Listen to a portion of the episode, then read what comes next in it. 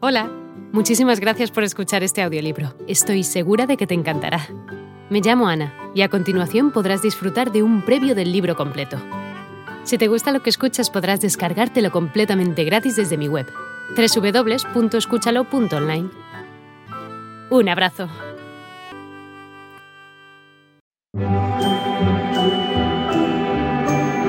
Escucha libros. Presenta La vida de Lazarillo de Tormes y de sus fortunas y adversidades.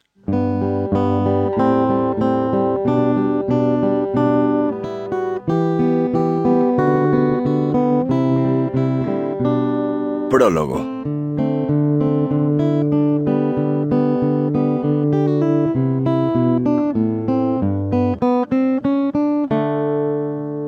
Yo por bien tengo que cosas tan señaladas, y por ventura nunca oídas ni vistas, vengan a noticia de muchos y no se entierren en la sepultura del olvido, pues podría ser que alguno que las lea halle algo que le agrade, y a los que no ahondaren tanto los deleite.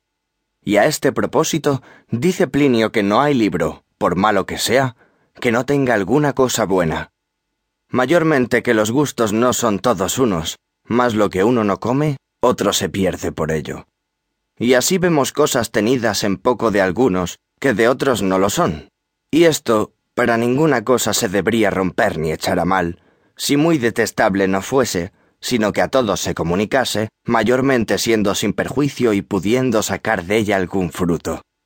Porque si así no fuese, muy pocos escribirían para uno solo, pues no se hace sin trabajo, y quieren, ya que lo pasan, ser recompensados no con dineros, mas con que vean y lean sus obras, y si hay de qué se las alaben. Y a este propósito dice Tulio, la honra cría las artes. ¿Quién piensa que el soldado, que es primero de la escala, tiene más aborrecido el vivir? No, por cierto, mas el deseo de alabanza le hace ponerse en peligro. Y así, en las artes y letras es lo mismo. Predica muy bien el presentado, y es hombre que desea mucho el provecho de las ánimas. Mas pregunten a su merced si le pesa cuando le dicen Oh, qué maravillosamente lo ha hecho vuestra reverencia. Justó muy ruinmente el señor don fulano, y dio el sayete de armas al truán, porque le loaba de haber llevado muy buenas lanzas. ¿Qué hiciera si fuera verdad?